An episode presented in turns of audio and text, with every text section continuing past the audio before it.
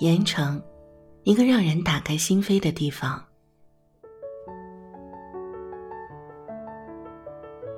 开篇，从盐城回到江苏，我被深深的打动并震撼。这是写在前面的结束语，也是永远不会结束的开始。我想用这样一种不同于寻常、非常诚恳、发自内心、一点儿都没有煽情的开篇，来把这份突如其来的缘起与感动，诚挚表达这段时间以来我对一座城市全新的认知。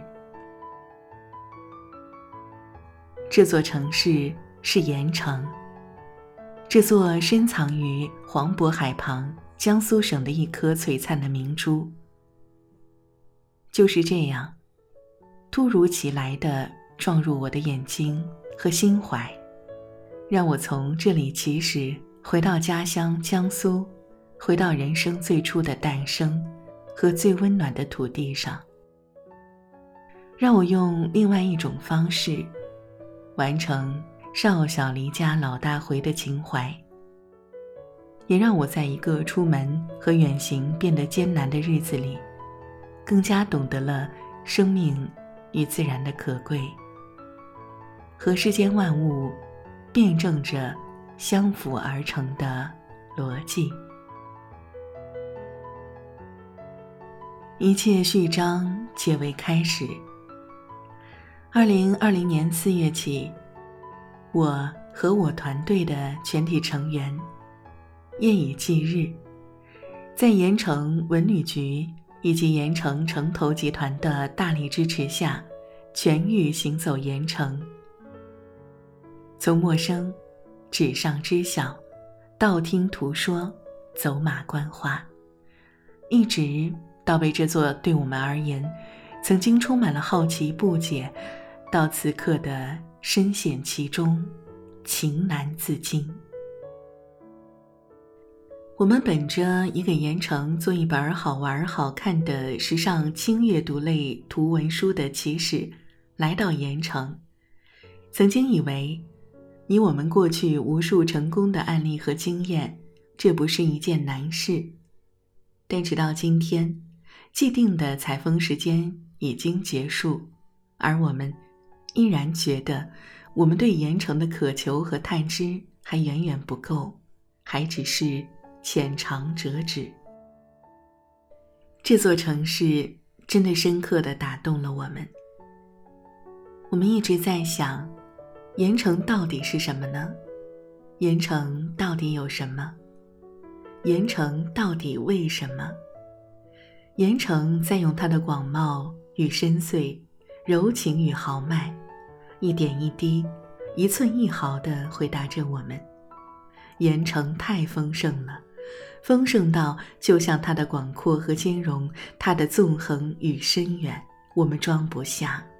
我们的书也无法在仅有的页码尺寸之间装下它的厚重与辽远，未来和过去，包括此刻当下。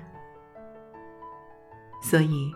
此时此刻，当我们回过头来，再来看那个引导我们走进盐城的缘由起因，那个时刻真的只是在他作为被世人所共知的经济强势的另一面，掀开并唤醒了他沉睡很久的千年绝美，让他独一无二具有的自然与发展的共生之美，第一次为世人所知晓。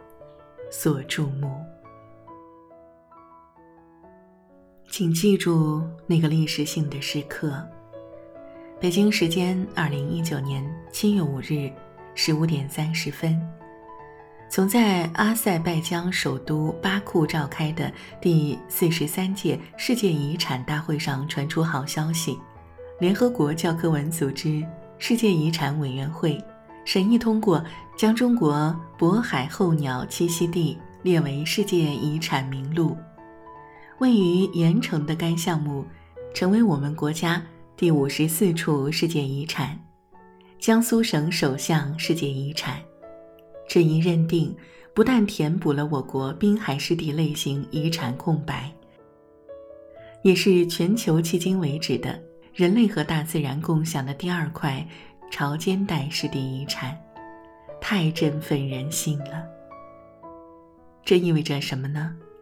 我们想用一个特别直白的理由来告诉所有的人：当对自然、对生态环境极其敏锐和敏感的鸟儿们，纷纷选择在这里成为他们落脚的家园，成为全球四百多种，包括无数珍稀鸟种越冬的栖息地时，那就是人间的仙境，是天堂。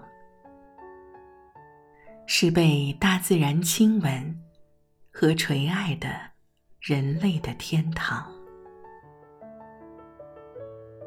而更让我们震动的是来自我们自己团队一位看过无数山川美景的导演自言自语说的一句话。当时我们刚结束一次在盐城高新区对清华学者来盐城创业生活的采访。穿过鲜花簇拥、满目绿荫如秀的世纪大道，来到条子泥，来到滩涂湿地，来到盐城的另一面。